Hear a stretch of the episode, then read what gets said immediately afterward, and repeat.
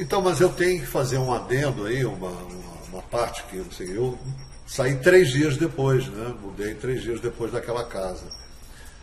Mas o que, que aconteceu foi o seguinte, pra, naqueles três dias eu fiquei preocupado, eu digo, vai acontecer alguma tragédia aqui em três dias. Então eu tive que, já que o delegado não deu certo, o xerife, o dono do, da casa não funcionou, eu ninguém funcionou, eu vou ter que criar uma situação para poder viver três dias em paz.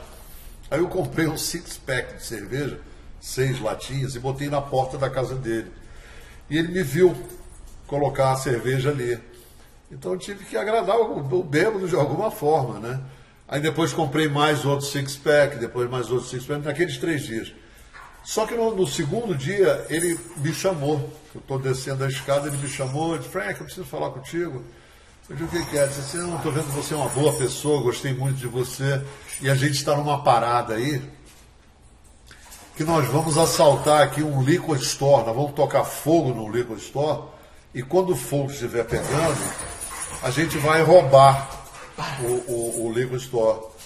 Aí eu disse assim, ah, sim, mas e tal.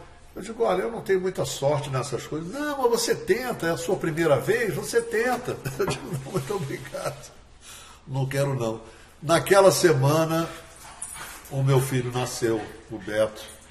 Nasceu no Hospital St. Joseph, em Passaic County, em New Jersey.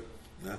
Então estou contando essa história porque eu lembrei, porque marcou, tem, tem, a vida da gente é marcada por episódios, né? E esse foi um episódio interessante que, que marcou a minha vida aqui nesses 50 anos de América. Mais um? Mais um café. Com Chico. Com Chico.